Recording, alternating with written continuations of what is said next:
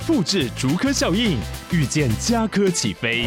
嘉义花园造镇新案 AI 世界城隆重登场，马上把握与嘉科最近的距离。嘉义科学园区无人机产业聚落，华泰名品城打造高铁 Outlet，故宫南院长庚医院县府生活圈 AI 世界城二到三房抢先预约零五三七一七五五五。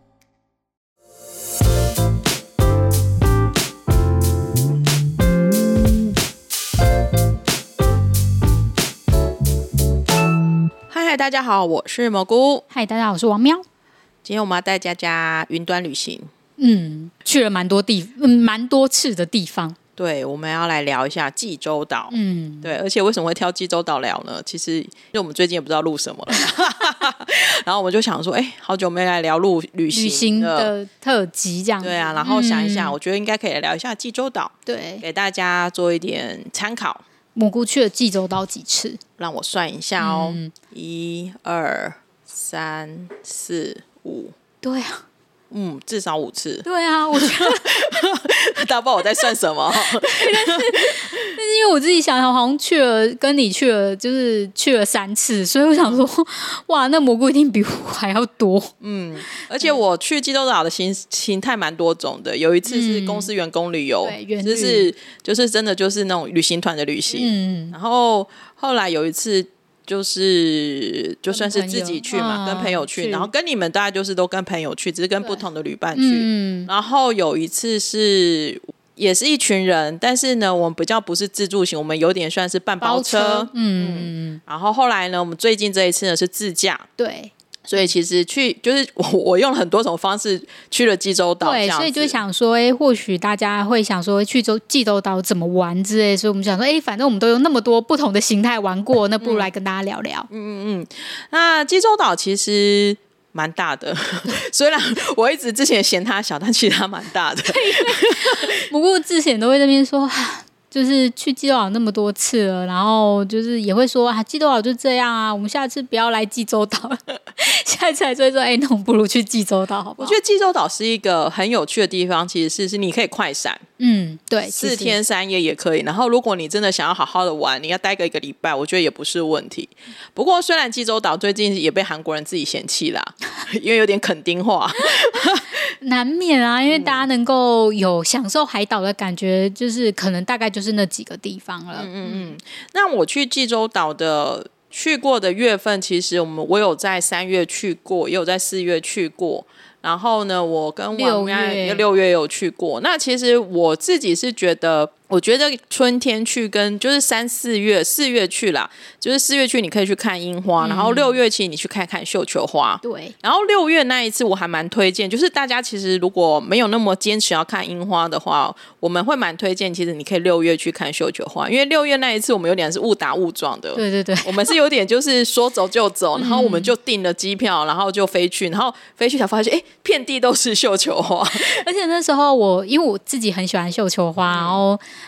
那时候还想说啊，可能好像是纪委了，可能看不到。嗯没有他们的那个绣球花的栽培之广大，就是海岸路也有，然后他们也有园区也可以有，然后你开在路边也是有，嗯、就是他们在就是民宿前面也有，嗯、就是你可以真的在各个地方，你就可以看到一丛一丛很漂亮的绣球花。如果你没有真的那么坚持想要看樱花的话，嗯、我真的觉得我还蛮推荐五月六月可以去看绣球花，大家可以上一上，因为其实绣球花的花季有时候会不太一样。对，对对。然后我们今天可以跟大家聊几个，就是几个部分啦。一个比如说景点的部分，因为其实其实济州岛它蛮多的景点，有分几种形态。一种就是老实说，就是人工的形态，嗯，什么泰迪熊馆呐、啊，还有很多乐也是乐园，对啊，然后乐园呐、啊，然后像泰迪熊馆或史努比馆，就是他们会做很多就是这种主题性的。展馆里面就有收集很多就是这个主题的东西，然后如果你是喜欢逛展的，或者是你不排很喜欢遛小孩，很好用。对对对对对，我觉得这种地方就是你也可以去找一下，也可以去参观。嗯，然后另外一种就是那种大自然景点，对。然后大自然景点当然也有分两种，一种就是还是有稍微算是人工经营，就是有比较投比较多人工经营的公园、国家公园类的，对，或者是像那个我们去了几个瀑布的景点，嗯，它就是属于那一种比较是，就是你要付门票啦，然后它会有人在里面管理的，而且会算是有维修，所以它会有阶梯，然后不会太难走，嗯嗯嗯，然后另外一种呢。就是他们很有名的，就是所谓的偶来小路。嗯，然后偶来小路其实算是济州岛的一个特色。特色，它就是把那些早期的那些乡间小路啊，然后他们或者是那些居民经常在走的，或者是他们觉得那个海岸道路很美，然后适合人走，反正他们就是稍微把它整个清整整理之后呢，就是安排了，就是有。有好几呃，有很多条的偶来小路你可以走，然后甚至他出了偶来小路的护照，嗯，然后你可以每走完一条你就去盖章，盖章啊，对。其实，如果大家真的很喜欢的话，其实可以去看一下。跟着韩剧游韩国，他有出济州岛的专门的书，嗯、就是他有走过所有的偶来。那因为我跟我我们这边呢，就比较是随性的，我没有要去收集，所以就是每一个人有每个人的旅行的形态。嗯，然后那个小慧，他是因为他要出书，所以他很认真。然后我们就是真的去玩啊，所以我们就会挑说，哎，我们的旅伴们，大家们今天想要走哪一条路？嗯、今天想要看山还是看海，还是想要看山又看海？然后我们就会去规划不一样的行程，或者是哎，这条小路的小吃比较多，可以吃比较好吃的东西。然后或者是哎，我们刚好今天就在南部，那我们就走南部的；那在北部就走北部的。嗯那偶来小路其实它真的蛮多条的啦，然后我们其实哩哩喳喳的也断断续续走，我们都没有坚持要 从头到尾走完。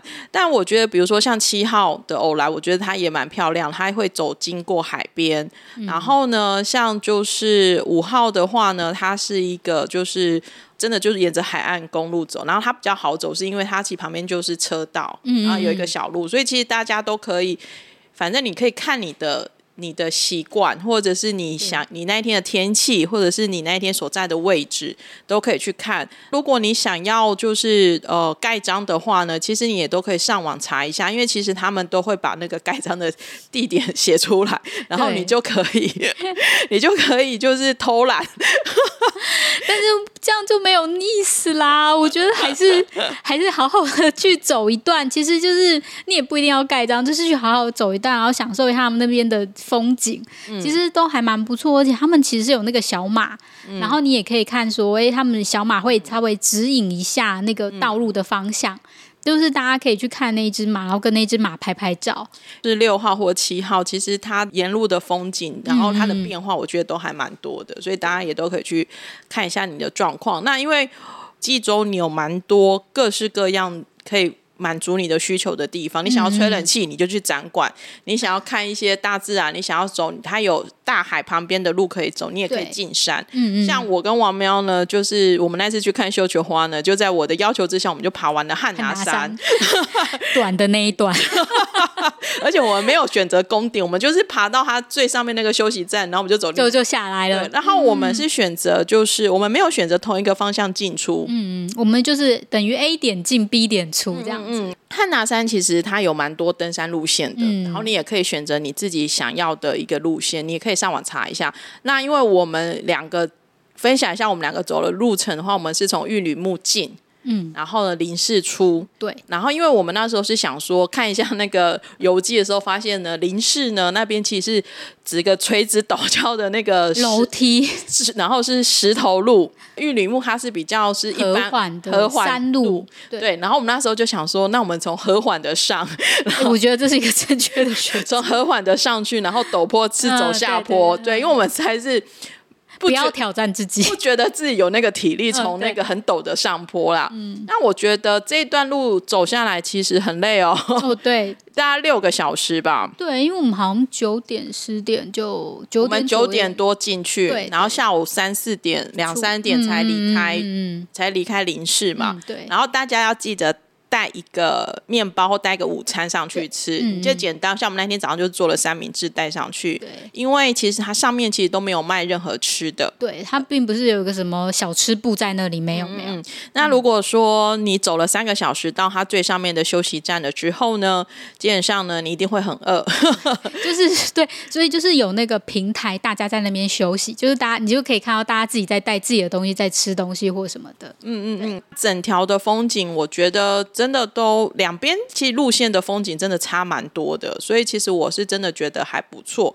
去爬汉拿山，其实它一年四季都可以爬。对对对。那我们那时候六月去，嗯、所以虽然算是一个比较绿油油的一个路线。如果你有看什么金山顺啊，或者是你有看一些韩剧，你也可以选择下雪天去爬我们的蓝调时光。不过我觉得就是大家还是要说，就是如果你平，因为我们平常没有登山的习惯跟爬山的习惯，嗯、所以我们就会选择对我们也相对安全的。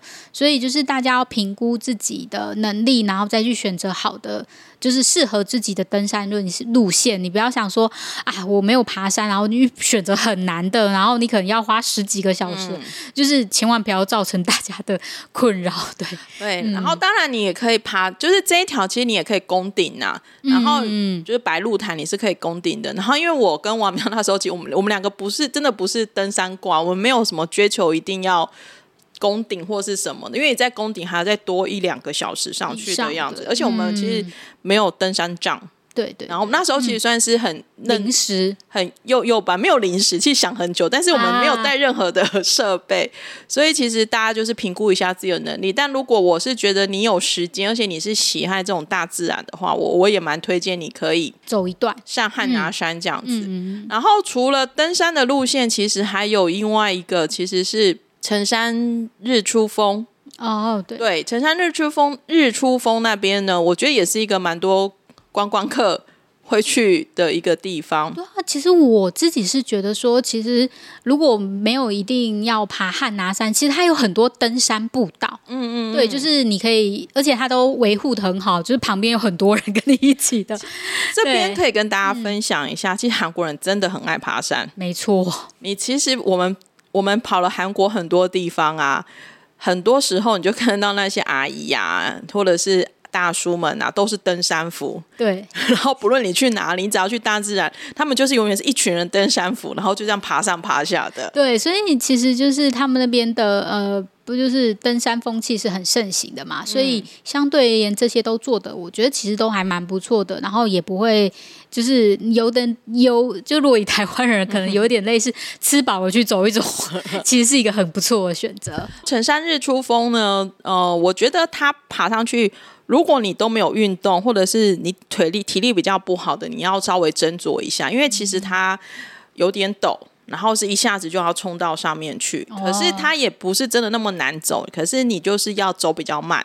那我就是如果大家想要走一下，我觉得那个贤德这一次我们去的贤德还不错，贤德海边其实还蛮和缓的，然后走上去也很舒服。嗯嗯，对，我们我们就一直在重复这件事情，大家真的要看自己的体力，因为我觉得旅行。我记得我常都会，我妈都会说：“哦，为什么出来玩比在家里还累？因为要很早起。”济州岛呢，虽然你就你不爬山，或者是你没有想要很走路的话，济州岛也有很多咖啡馆，对，适合你每天都可以找个两家跑两三家，绝对没有问题。早上一家，下午一家，晚上再一家，真的，他们的咖啡馆真的超多，而且我觉得可怕的是每家咖啡馆都很漂亮。嗯。这是为什么？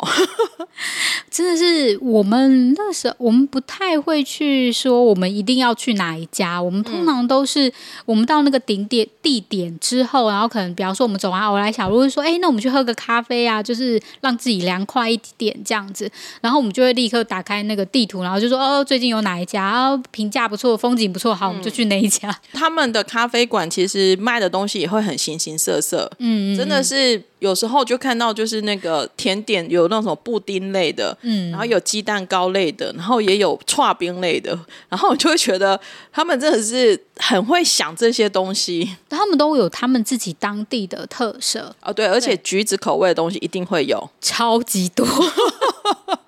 他们大概一年已经到那种，你感觉大概他们一年四季都有橘子，对他们你。去到济州岛最大的特色，你就会被橘子包围，就是任何橘子的产品，嗯、然后橘子汁这类的。另外就是他们除了咖啡馆很多之外，其实他们的那种餐厅，形形色色的餐厅也很多。嗯、那我们也想要跟大家稍微分享一下，比如说去济州岛一定要吃的东西是什么？你现在脑中想起来是什么？黑猪肉。黑猪肉是我们一个对吃其实会有自己的。他算对我来讲算美食家，嗯，然后他其实是舌头是很敏锐的人，对对，我们有一个有旅伴对吃很要求，嗯，他这一次跟哦，他最近这一次跟我们去了济州岛嘛，然后又后来有跟我们去首尔，我有点忘了时序了，反正总之呢，黑猪肉是他耳乐到底的一个食物，他很喜欢，他觉得那个就是肉的那个香气跟滋味，他都觉得非常的棒。嗯，对，嗯、那黑猪肉其实济州真的是你随便查真的很多啦。我们也是，我们是抱持那种没有一定要去吃什么网络推荐，或者是我们没有一定要就是就是什么艺人去吃过，我们也是真的是开到哪里，然后就打黑猪肉，然后就查这附近有什么。对对对对，其实我觉得普遍来说应该都还蛮好吃的吧，因为我们没有踩到雷呀、啊，因为我们没有很认真的找必吃的景点，但是我们踩到雷的几率其实不。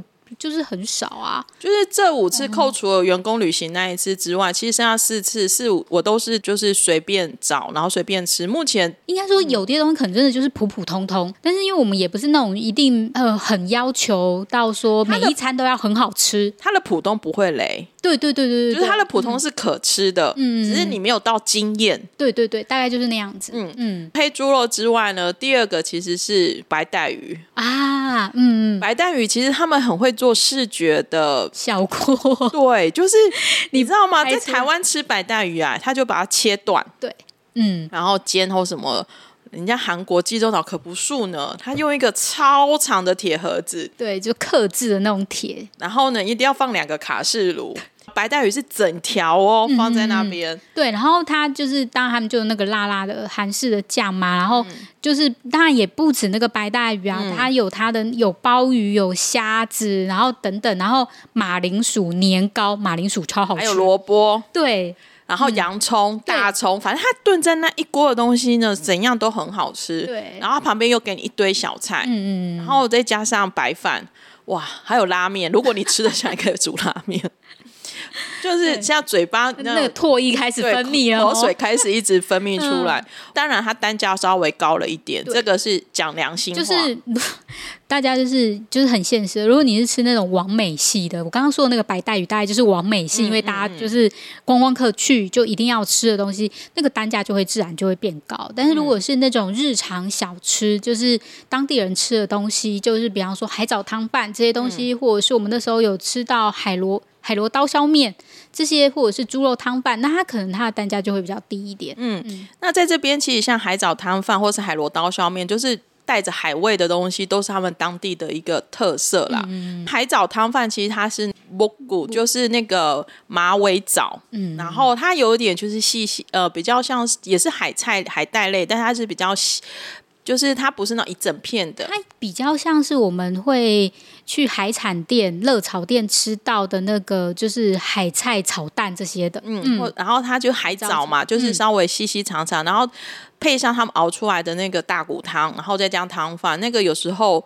说实在话，那个你大概就可以理解他们为什么喝完酒隔天要起来一碗饭解酒汤的，因为真的很舒服，你的胃会非常的舒服。哦，我好喜欢，而且那就是我第一次吃啊，就是那个是哦阿巴奥蒂卡爸爸去哪里的时候，两天一夜去吃过啊，两天一夜去吃过。嗯、然后那个时候我到韩国，就是我到济州岛的时候，蘑菇就带我带我去吃，嗯、哇，一吃完我就爱上，我就很喜欢汤饭类这种东西。然后这一次就是再去今年三月去的时候，我也就跟蘑菇说。我一定要吃到它，它其实，其实在其他不容易，韩国本岛是没有，韩国本岛没有。那其实，在济州岛，大家就是要找的时候，它也没有那么容易找。嗯嗯，不会，还是有，但是你可能要为了吃不谷，你要稍微跑去那一家店，这还是有。但是真的很推荐大家就去试试看。嗯嗯，海螺刀削面这一次我们也是在五日场济州五日场吃的，然后它的那个，我觉得那个海味真的很浓。对。就是如果你是怕海鲜腥味，你可能会有点受不了。嗯，你就在那一家点那个猪肉汤饭就可以了。我朋友吃的很开心。对，那我说、嗯、那个猪肉真的没有那个烧味。当然，济州海鲜的东西真的很多，比如说我们也吃过海鲜锅嘛，嗯、海鲜锅就是真的是哦。我有一支济州的，最新这一次去济州，我一支济州 vlog。大家如果听我们讲，就是觉得没有视觉的刺激的话，可以去找我的 vlog 的那个链接来看，我会放在资讯栏里面。就是它那个海鲜锅哦，我不论在济州吃几次，它真的都堆得跟小山一样。对。而且就是是活的，它是活的，鲍鱼还在那边扭哦。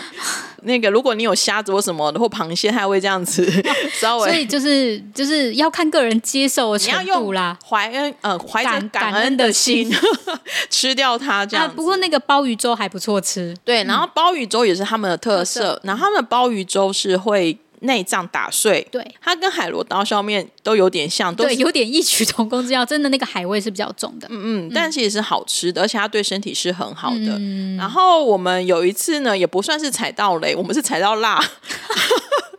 我们对对，我们有一次也是去吃海鲜锅系列，然后我们是吃所谓的辣炖海鲜，嗯，超辣。我其实是一个还算能吃辣的人，嗯、或是韩国辣，我知道会辣，但韩国辣原则上对我来说都还可以承受得住。你知道那一个我们上次去吃的那个辣炖海鲜，我们没有人吃了两口，我们就没有人全身而退。对，包含很会吃辣的人都没有全身而退，然后他就还是一整盘在那边嘛。我们后来怎样呢？我们把它带回民宿，用水冲过两次之后，我 到底多么的节俭？没有，因为他那一整盘都没有吃啊！你都知道暖强。对啊，我们后来就把它带回去洗过之后呢，煮泡面还煮什么？就是对，我们再把它解决掉。嗯、对，但是不会浪费。所以大家如果去点那个就是辣炖海鲜的话，就黑不紧的时候呢，请跟。那个一幕确认它是多辣的程度，啊、不要像我们那时候哦，看到我就点这样子。对，那当然他们有很多什么海鲜泡面啊什么的，嗯、其实大家就是都可以。还有那个就是那个海螺锅，嗯，都是螺类或贝类的东西。你在济州岛，你不怕吃不到海鲜 哦？真的，就是你可以真的很尽情的吃海鲜。然后当然他们的但是没有大蟹哦，各位，因为那个没有大地区的关系，所以它没有大蟹。但是他们其实连紫菜包饭啊，或者什么也有很多海鲜口味的。嗯、然后真的是大家去就是都可以各自的尝试。然后我们其实自己在济州，或者是我们自己在韩国，大概一天吃两餐了。我们真的没有办法吞。餐餐都这么大餐，你知道吗？对，但是蘑菇一定会做一件事情，因为可能那边盛产海鲜，他一定会去买辣酱蟹。其实这边先，我们住宿等下晚点，不过先跟大家讲，是你一定要租有带厨房的民宿。嗯嗯嗯。然后你不论是租那个 villa 或是那种小旅馆，其实他们很多都是那种带厨房型的，因为很多你去济州是常住嘛。我我跟王喵去的那一次之后，我们只是我们只是想说，我们晚上想要买一点东西回来煮。对，然后因为我跟我妈只有两个人，然后我们那时候想说吃大餐会太多，因为你去如果去那个就是烤肉店，就是你要叫很多，可是我们又没有想要吃这么多，对，所以我们两个就想说，好，那我们去超市买那个黑猪肉，就是几片黑猪肉，然后就是比较是自己在。在民宿里面就煎来吃，然后配个生菜吃，然后我们就先跑去五日场，然后我就看到那个有泡菜店，然后都有卖那个辣酱蟹啊，嗯、然后我就跟王喵说，因为王喵很少吃嘛，然后我就说哦，这个很好吃，我就是问了一幕，就是说多少钱怎么卖，好像一万块，他说一万块就可以买，这样、嗯、一万块就给你好多，对，就是一万块就就是中型的螃蟹就四五只还是五六只，各位就是如果你觉得首尔太贵。济州岛真的物价比较便宜一点，但是我不知道现在通膨之后是不是大家也还是会觉得济州岛有一点贵。但是其实相对而言，其实你在济州岛花花费还是会比较开心一点点。嗯嗯嗯。然后我们就买了五六只，它又是对半，所以等于有十几只的那个对半的螃蟹吃到。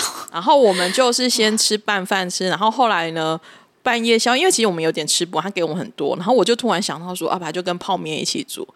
超绝 哇！那个螃蟹泡面真的超级好吃，加辣酱蟹汁。所以从此之后，我去韩国呢，只要有厨房的环境呢，我一律都会这样煮给我的队友们吃，嗯、而且他都会赞不绝口。对，而且我一定会跑去五日场嘛。我们在首尔也有煮过一次，然后我们哦去济州也有煮过一次，真的就是很便宜的价格，嗯，你就可以吃到非常美味的东西。对对对，在韩国，如果你去，你可以租到有厨房的环境，不论其实。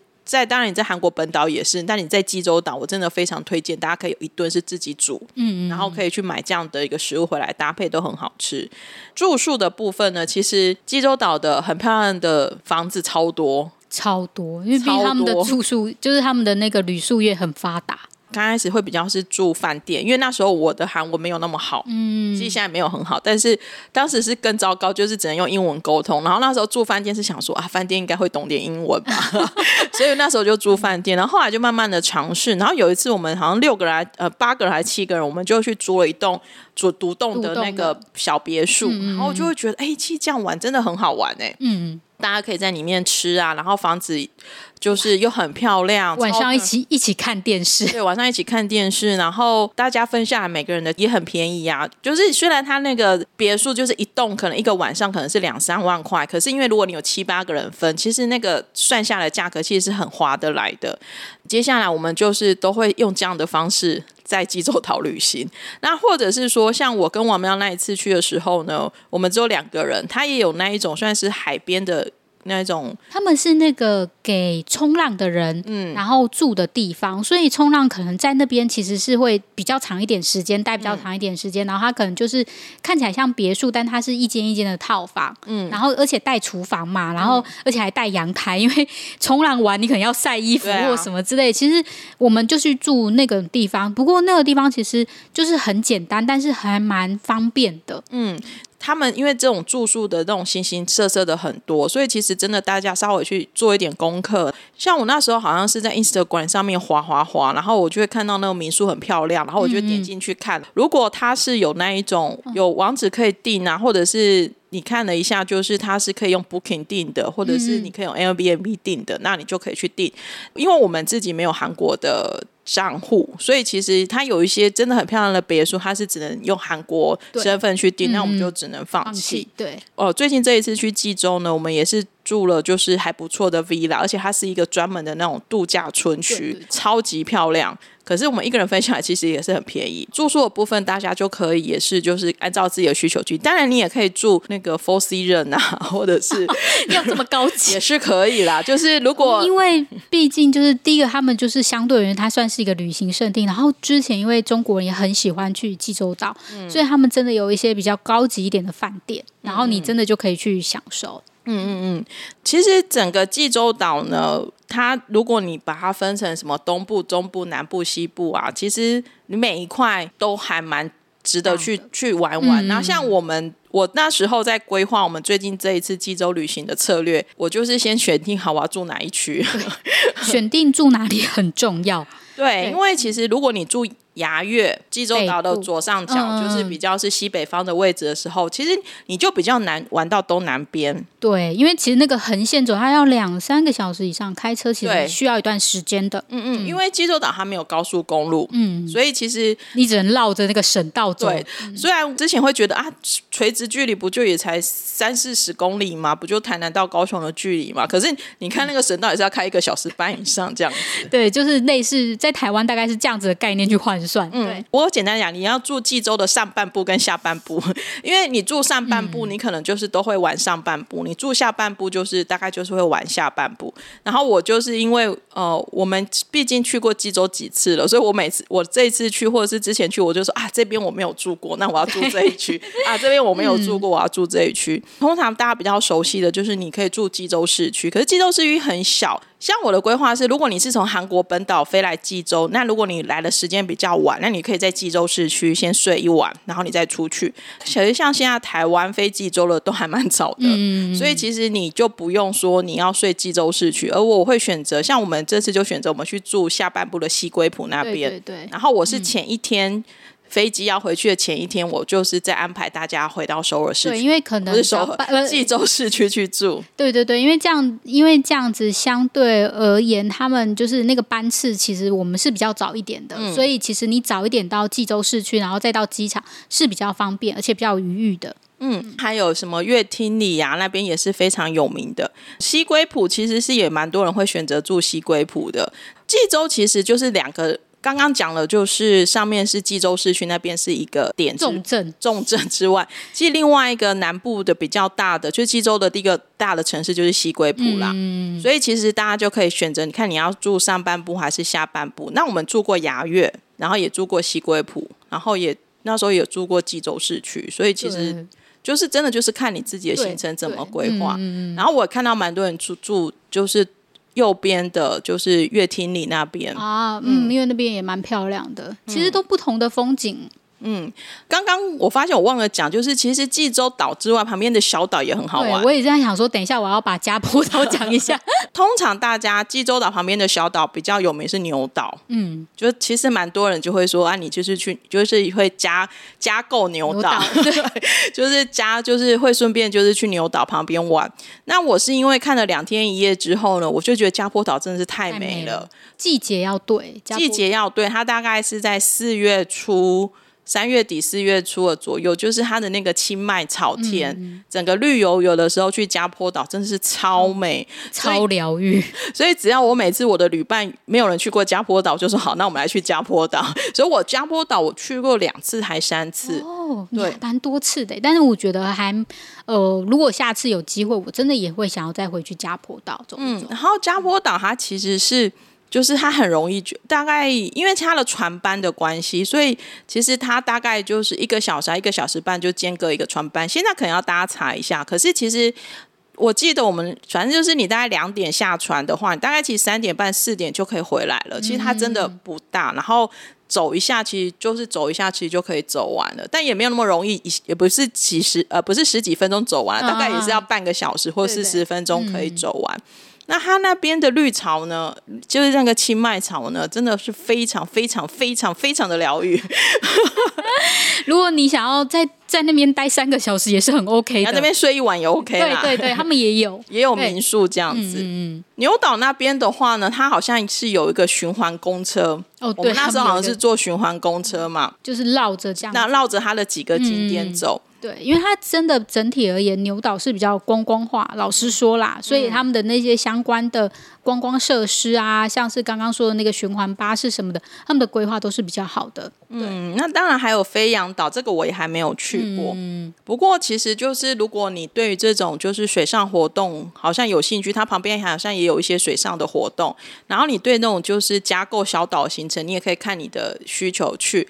不过我那时候去加坡岛的时候还。蛮容易遇到船搬不开，因为海浪的关系。嗯，所以其实我会建议大家去加坡岛的时候，就是你的你的旅程、你的计划可能要稍微弹性一点。就是比如说，你今天旅程的第二天，啊、你可能就先排去加坡岛，因为如果万一不行不行的话，你还有第三天或第四天，你还是可以继续冲那里。对对对对。所以这个这个部分就是也跟大家就是说明一下，济州岛其实就是一个，如果你你喜欢大自然，如果你真的是喜欢大自然，然后你想要体验一下，就是韩国的那一种，就是他们的这种岛屿文化、岛屿风情，因为它不是岛国，就是岛屿的风情。然后，另外济州岛的文化特色其实跟本岛差蛮多的。对，其实是有差的。嗯，所以其实我会真的很推荐，就是如果你去过首尔了，你也可能去过釜山，或者是你都在本岛玩的话，我也很蛮推荐你来济州岛的。当然，如果你是喜欢什么美妆啊，哦，那可能就 shopping 啊、时尚啊，我觉得那你还是继续首尔会比较好。就是它是两个还蛮不一样的一个风格的。我们自己都还蛮喜欢济州岛的，但我们也没有觉得我们一定要每年去济州岛。我们大概就是两三年或甚至三年一次。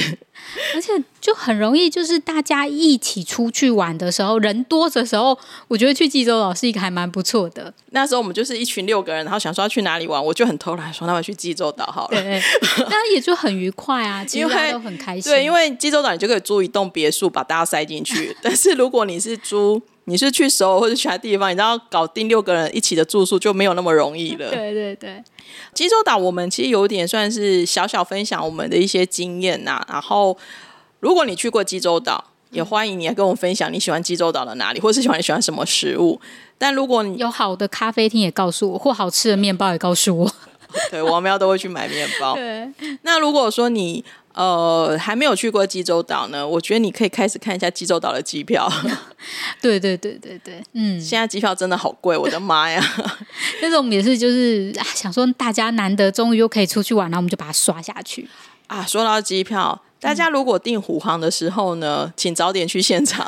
对，因为我们不知道他们现在的策略是怎么样，是不是可以线上 check in 的？嗯、因为我们当时去的时候是没有办法。今年三月我们去的时候，就是因为虎航没办法事先 check in，所以变得是大家都排队在 check in。对，然后我们排好久哦，嗯、所以这一点其实让我有点吓到。不过、嗯，但因为他们之前的时候他。对于那个，就是还是要线上申请一些，就是呃签证之类的，嗯、那就是健康的那个证，就是 QR code 等等东西。嗯，所以呃，这个东西可能随着那个现在已经都不需要的话，嗯、那他们可能的流程就会变得快速许多了。嗯嗯，反正大家就是要出去玩之前呢，就大概上网找一下，就是好心网友们的分享，其实真的超多人的。嗯，我又想到我一件事情没有讲，什么？租车，好好讲。好啦，租车其实基本上他现在开放行台湾驾照租车了啦。嗯、我也有一只是济州岛。我济州岛的 Vlog 也有拍济州租车的画面，请大家可以上去看。就上次去呃韩国旅行，我们也回来也有录，然后就有提到自驾部分。然后我自己是觉得说，因为呃济州岛他们的交通没有那么复杂，所以其实你自驾是心理负担会比较少一点。它相对其实是好开的，但大家开车还是要小心，对，一定要小心。嗯，然后另外济州岛的租车会跟本岛的租车比较不一样，是济州岛的租车公司好大件哦，他租他那个他那个租还车的地方真的是。超大，嗯、非常的有系统性。嗯，好哦，那我们今天就有点心情愉悦的跟大家分享到这边，聊这个聊这个比聊韩剧还要开心。对，没错，就会想到我们之前去玩的那些场景的画面就会出现啊，嗯、所以是还蛮开心的。嗯嗯，你也可以来告诉我们，你济州机票已经买了几张了？你什么时候要出发？你都可以大家一起来交流交流哦。嗯，好哦，那我们今天就先跟大家聊到这里喽，谢谢大家，拜拜。